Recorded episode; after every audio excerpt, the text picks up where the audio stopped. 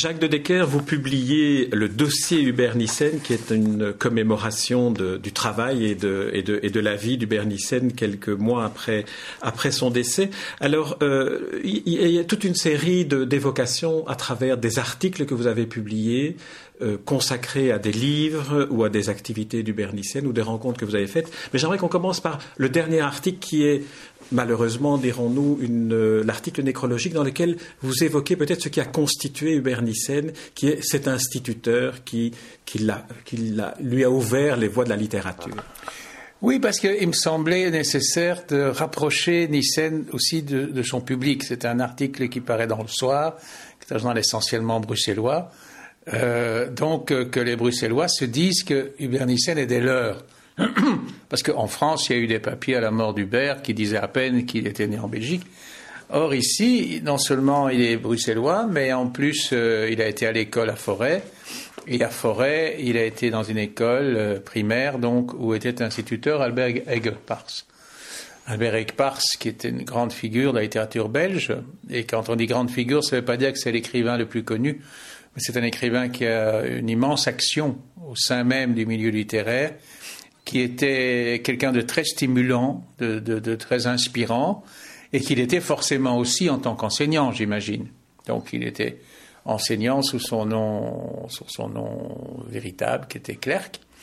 Et euh, il a eu parmi ses élèves pas mal, euh, pas seulement Hubert Nissen, mais d'autres encore euh, qui lui doivent, comme ça arrive avec des enseignants un peu charismatiques, euh, une partie de leur, euh, de leur vocation, de leur intérêt pour la littérature, etc. En tout cas, dans le cas d'Hubert Nissen, je crois qu'il a été déterminant. Et d'ailleurs, par la suite, euh, quand il a commencé à écrire, on, verra que les premiers textes, parce que Nissen a écrit très tôt, il a publié tard, paradoxalement. Mais ses premiers textes, notamment des poèmes, ont paru dans Marginal, qui était la revue d'Albert Aiguepars. Donc c'était pour moi important d'ancrer l'itinéraire de Nissen au départ dans cette école euh, euh, le long du parc du Den à, à Forêt. Le deuxième ancrage belge, c'est immédiatement après la, Seconde Guerre mondiale. Il crée euh, une, entreprise de publicité, mais parallèlement à ça, il, y associe des activités culturelles. Vous évoquez notamment un théâtre qu'il avait créé dans lequel il a notamment reçu Barbara à ses débuts. Alors, il associait déjà d'emblée ce qui lui permettait d'avoir une autonomie économique et l'entreprise culturelle. Oui, moi j'ai l'impression qu'en fait, l'équation Nissen était là tout de suite. C'est-à-dire qu'il avait des, ambitions euh, culturelles, mais il, savait que ça supposait des moyens. Il ne vivait pas à l'époque euh, où, avant d'écrire une première ligne, on demande déjà une subvention. Euh, d'ailleurs, les subventions n'existaient pas. Donc, il devait avoir une source de revenus.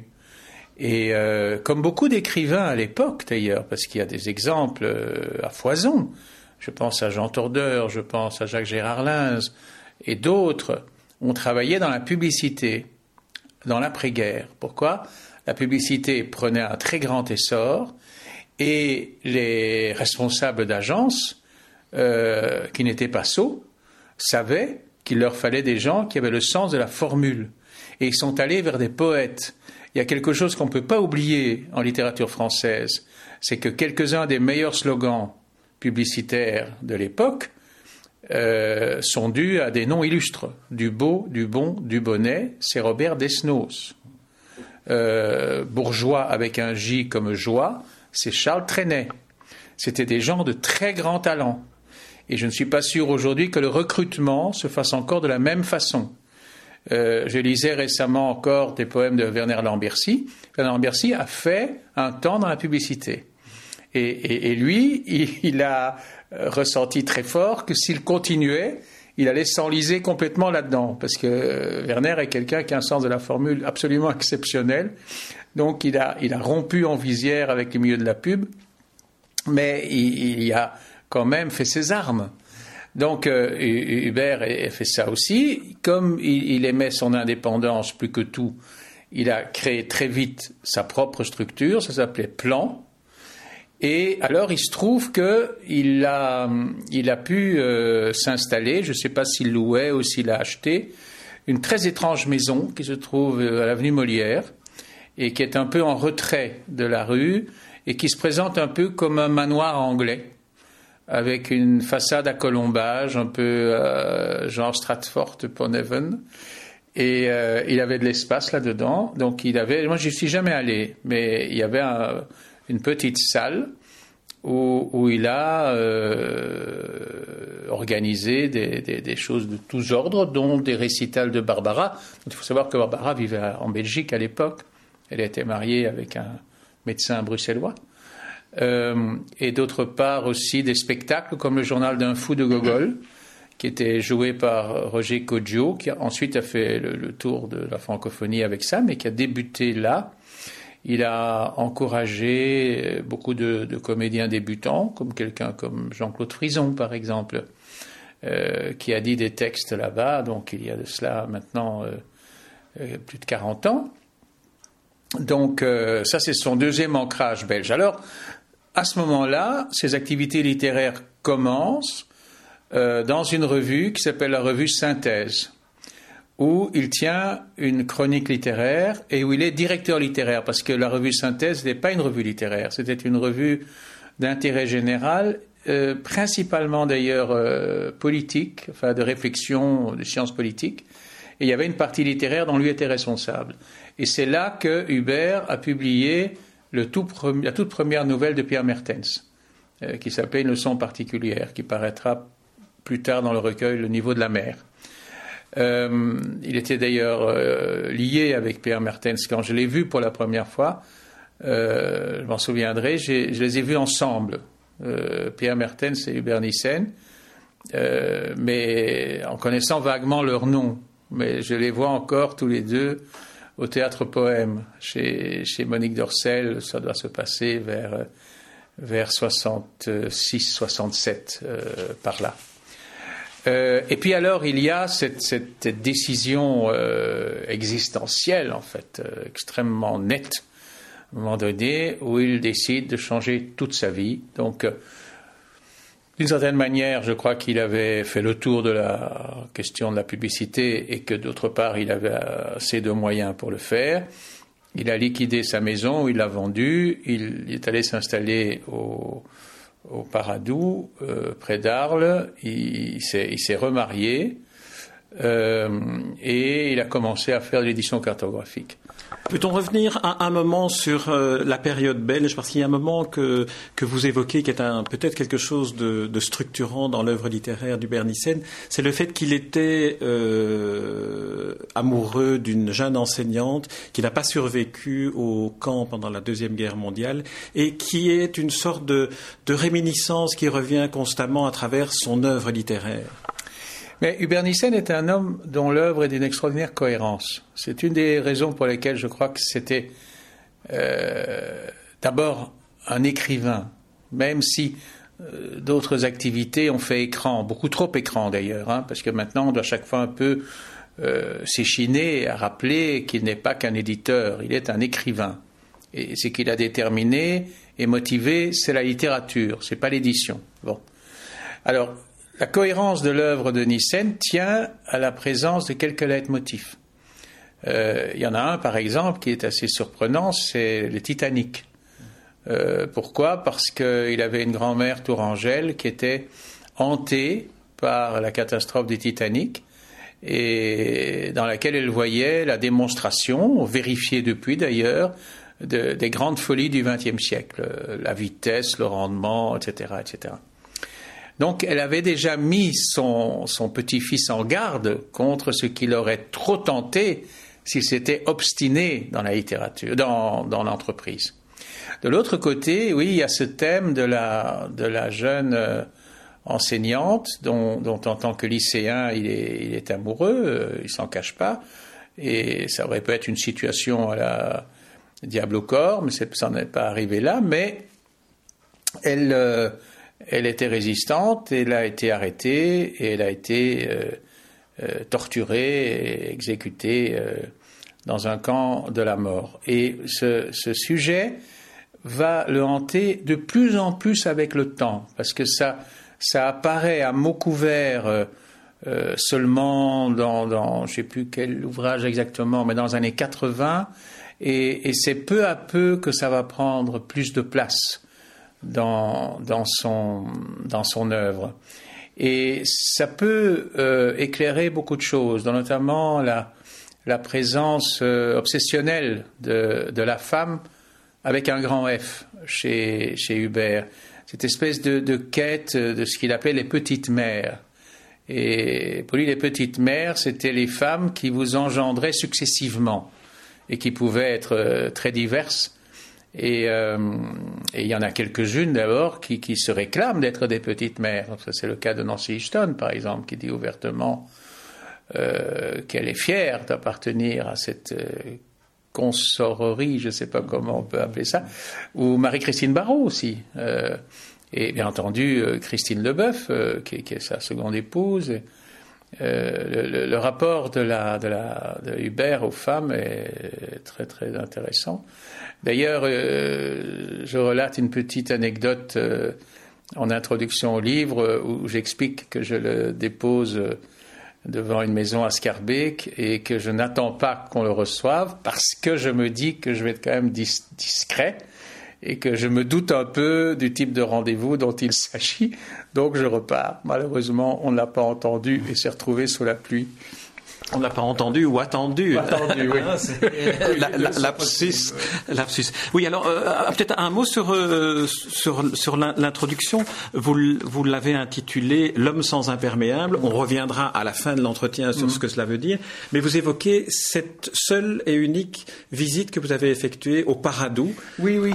Je n'y suis allé qu'une fois, ben, au moment où justement euh, j'allais le recevoir à l'académie, puisqu'André Gauss m'avait demandé de faire le discours de réception. Et donc, quand j'étais jamais allé au Paradou. Euh, Qu'est-ce que le Paradou pour ceux qui, qui ne connaissent pas? Le Paradou, c'était c'était son mas en Provence. Donc, euh, quand il a, est allé s'installer là-bas, c'est la première chose qu'il ait faite. C'est acheter euh, sans doute ce qui était peut-être une bergerie, j'en sais rien. En tout cas, il l'a beaucoup développé, agrandi. Et il était installé là, c'était à quelques kilomètres d'Arles, enfin c'est facile à, rejoindre, mais uniquement en, voiture. Et c'était une très très jolie maison dans laquelle il avait son, notamment son, son bureau. Et son bureau euh, avait deux caractéristiques, c'est que les murs étaient couverts de livres, bien entendu, mais il y avait même une porte dérobée, c'est-à-dire que la porte était elle-même une bibliothèque. Donc on voyait pas la porte. Il y avait simplement une clanche et, la bibliothèque s'ouvrait et, on, quittait. Il y avait aussi euh, une petite construction dans la proximité où il y avait moyen de se retirer et où il recevait des amis en, séjour, des gens comme Alberto Manguel, euh, euh, Paul Auster, enfin tous ces Nina Berberova, enfin, euh, tous ces gens se sont succédés là. Voilà. Alors on évoque les écrivains. Euh, lorsqu'il a créé Actes Sud, qui était au départ une, euh, une maison d'édition cartographique, il se consacre, et ça fait sa différence en plus de celle d'être non pas à Paris mais en province, il se consacre à la littérature, à la traduction de littérature étrangère. Oui, mais par réalisme. Là, là on sent de nouveau l'homme d'affaires, l'entrepreneur. C'est-à-dire, il se rend compte que étant à Arles, il ne va pas très facilement attirer vers Arles des auteurs français, euh, disons, qui ont déjà un certain renom, parce qu'ils sont tous euh, happés par les grandes maisons parisiennes. Et il est parfaitement conscient du handicap qu'il s'est imposé, mais qu'il s'est imposé consciemment. C'est-à-dire qu'il sait les difficultés que ça va entraîner, il sait les avantages que ça comporte notamment le fait, par exemple, de pouvoir mettre sur pied toute une équipe éditoriale euh, dans des conditions économiques euh, raisonnables. Par exemple, il ne le cache pas dans un des entretiens que, pour lui, euh, les salaires dans, la maison Actes Sud étaient alignés sur ceux d'enseignants. Donc on n'a pas les, salaires parfois mirobolants qu'on trouve dans les maisons parisiennes pour certaines fonctions de direction littéraire ou de responsable de relations publiques, etc. Ça, ça n'existe pas. Il y a une espèce d'austérité, c'est le cas de le dire, euh, chez Actes Sud euh, d'emblée.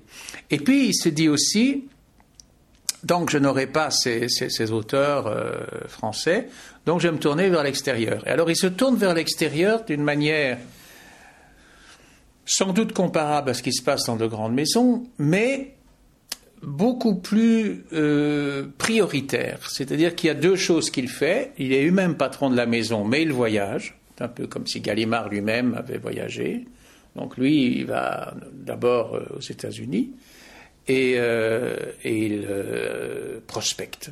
Et, il découvre, par exemple, Paul Auster. Pourquoi? Parce que Paul Auster est un, est un franco-lâtre et il le rencontre, jeune, jeune lettré new-yorkais, ayant traduit la poésie française contemporaine. Donc, euh, des, auteurs comme Dubouchet, euh, Bonnefoy, etc. Donc, ça l'intrigue très fort.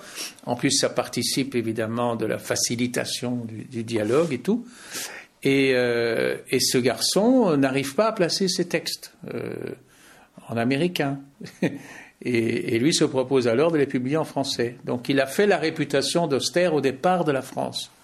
L'autre point, c'est comme il est conscient qu'il faut des gens compétents pour euh, détecter les œuvres intéressantes un peu partout, il euh, recherche des conseillers littéraires euh, dans toutes les zones linguistiques. Et il les, il, les, repère bien. C'est un formidable chasseur de tête.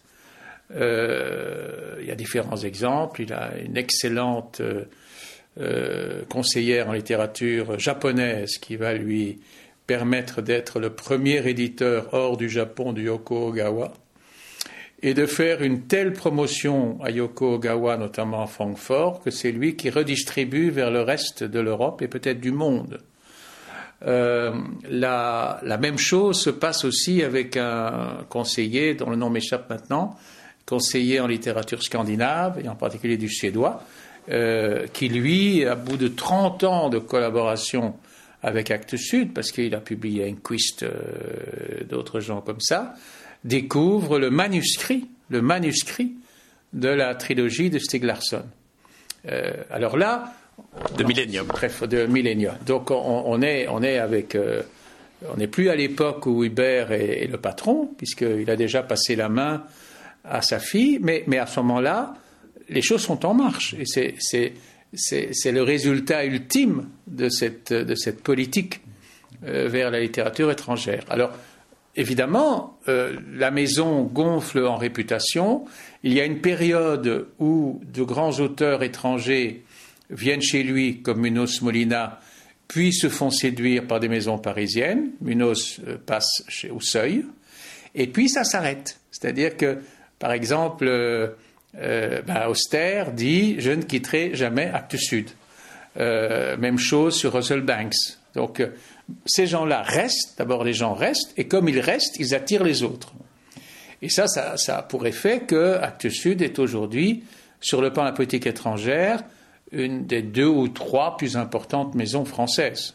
disons, il est dans le club, Seuil, Albin Michel, qu'il ne faut pas totalement négliger, euh, Gallimard et, Actes Sud. Et, Actes Sud est de, tout ce groupe euh, forcément euh, la plus exploratrice parce qu'elle ne peut pas racheter des contrats, elle. Si vous voulez reprendre, je ne sais pas moi, un, auteur vedette euh, de chez Lafont, comme, euh, je sais pas moi, Graham Greene dans le temps, c'est quelque chose d'inabordable, bien sûr. Donc, lui ne débauche pas. Il se fait débaucher jusqu'au moment où les auteurs arrêtent de se laisser débaucher. C'est magnifique. Et, là, on a chaque fois la, démonstration de la justesse de sa politique, qui se vérifie dans des tas de choses qu'il fait. Et pendant ce temps-là, il écrit. Il écrit une œuvre sans concession, qui est une œuvre euh, totalement personnelle, obsessionnelle, euh, avec ce côté comme ça extrêmement minutieux qui caractérise tout ce qu'il fait. Il suffit de voir les manuscrits de Hubert, on a très bien compris euh, que tout ça est écrit à, la main. Il a découvert avec enchantement le traitement de texte, mais il a continué à écrire à la main sur ses petits carnets qui avaient tous le même format que ses livres à lui, etc. Il avait un livre qu'il a conçu euh, à partir d'éléments d'ergonomie. Hein. Ah, d'ergonomie, puisque c'est à peu près euh, le livre qu'on tient dans la main. Oui, oui. Alors, vous, avez évoqué euh, Nancy Houston, Paul Auster. Il y a une rencontre qu'il faudrait évoquer quand même, c'est celle avec Nina Berberova, dont il parle souvent, à qui il a consacré plusieurs, plusieurs, plusieurs ouvrages ou plusieurs articles de, de ses journaux. Oui, Berberova euh, l'a fasciné. Je crois que ce qui s'est passé, c'est un peu comme la rencontre par un grand galeriste parisien dont, le nom m'échappe maintenant, de Tamara de Lempiska. C'est-à-dire, euh, on, rencontre une personne âgée qui a toute son œuvre derrière elle, mais inédite. et là, évidemment, c'est immédiatement le filon. Et on peut, on peut concevoir aussi que Berberova a dû voir apparaître Ibernisen dans sa vie comme euh, la Providence. Euh, et alors il va puiser dans, dans, un, dans un terreau qui n'a jamais été exploité, puisque Berberova, qui écrit en russe, ne pouvait pas être édité en Union soviétique, euh, qui était voué à la condition d'écrivain clandestin, exilé euh, et considéré comme euh, opposée, alors qu'elle ne s'est jamais très fortement exprimée sur le plan politique. C'est pas vraiment une dissidente. Et, qui se trouve en plus avoir une, très belle œuvre qui a tout pour, pour séduire Hubert, hein. Parce qu'elle a un côté un peu Anaïs Nin, quelque chose de très très féminin qui, qui lui parlait beaucoup. Alors peut-être pour euh, conclure cet entretien, parce qu'on pourrait en parler du Bernicène pendant, pendant des heures, peut-être un mot sur l'homme sans imperméable. D'une certaine manière, Jacques de Decker, vous rendez hommage à Hubert Nissen avec ce dossier qui est un livre, mais est-ce que le, le, titre n'évoque pas aussi un autre hommage que vous pourriez lui rendre, c'est-à-dire d'enfin écrire ce roman qu'il évoquait tout le temps, dont il évoquait tout le temps le projet quand il vous rencontrait, et dont il adorait le titre, La femme à l'imperméable? Mais oui, j'ai eu le malheur un jour de, lui dire que, que j'avais un titre en tête qui était La femme à l'imperméable. Et lui, il a, il a trouvé ça très bon. Et il a dit Bon, si tu fais ce bouquin, je, je l'éditerai. Donc, régulièrement, euh, quand on se voyait, il se souvenait de ça, il m'en parlait, oui. Alors, je vais rappeler le, titre de, ce livre, le dossier Hubert Nissen. C'est une coédition Le Cri et Académie royale de langue et littérature euh, de Belgique, avec un préambule de Pierre Mertens qui rappelle que son premier éditeur a été Hubert Nissen. Ah oui, bien sûr. Et puis, il y a le fait que deux textes dans cet ensemble euh, appartiennent en fait aux actes d'un colloque organisé à l'Institut de Liège par, euh, par Pascal Durand. Euh, qui est le spécialiste de, de, Nissen et qui en plus est le conservateur des archives Hubert Nissen qui se trouve à l'université de Liège. Voilà. Et donc le livre est, disponible maintenant, notamment à, la foire du livre ou à auprès de l'académie ou, dans les, ou dans les librairies. Merci Jacques Dedecker.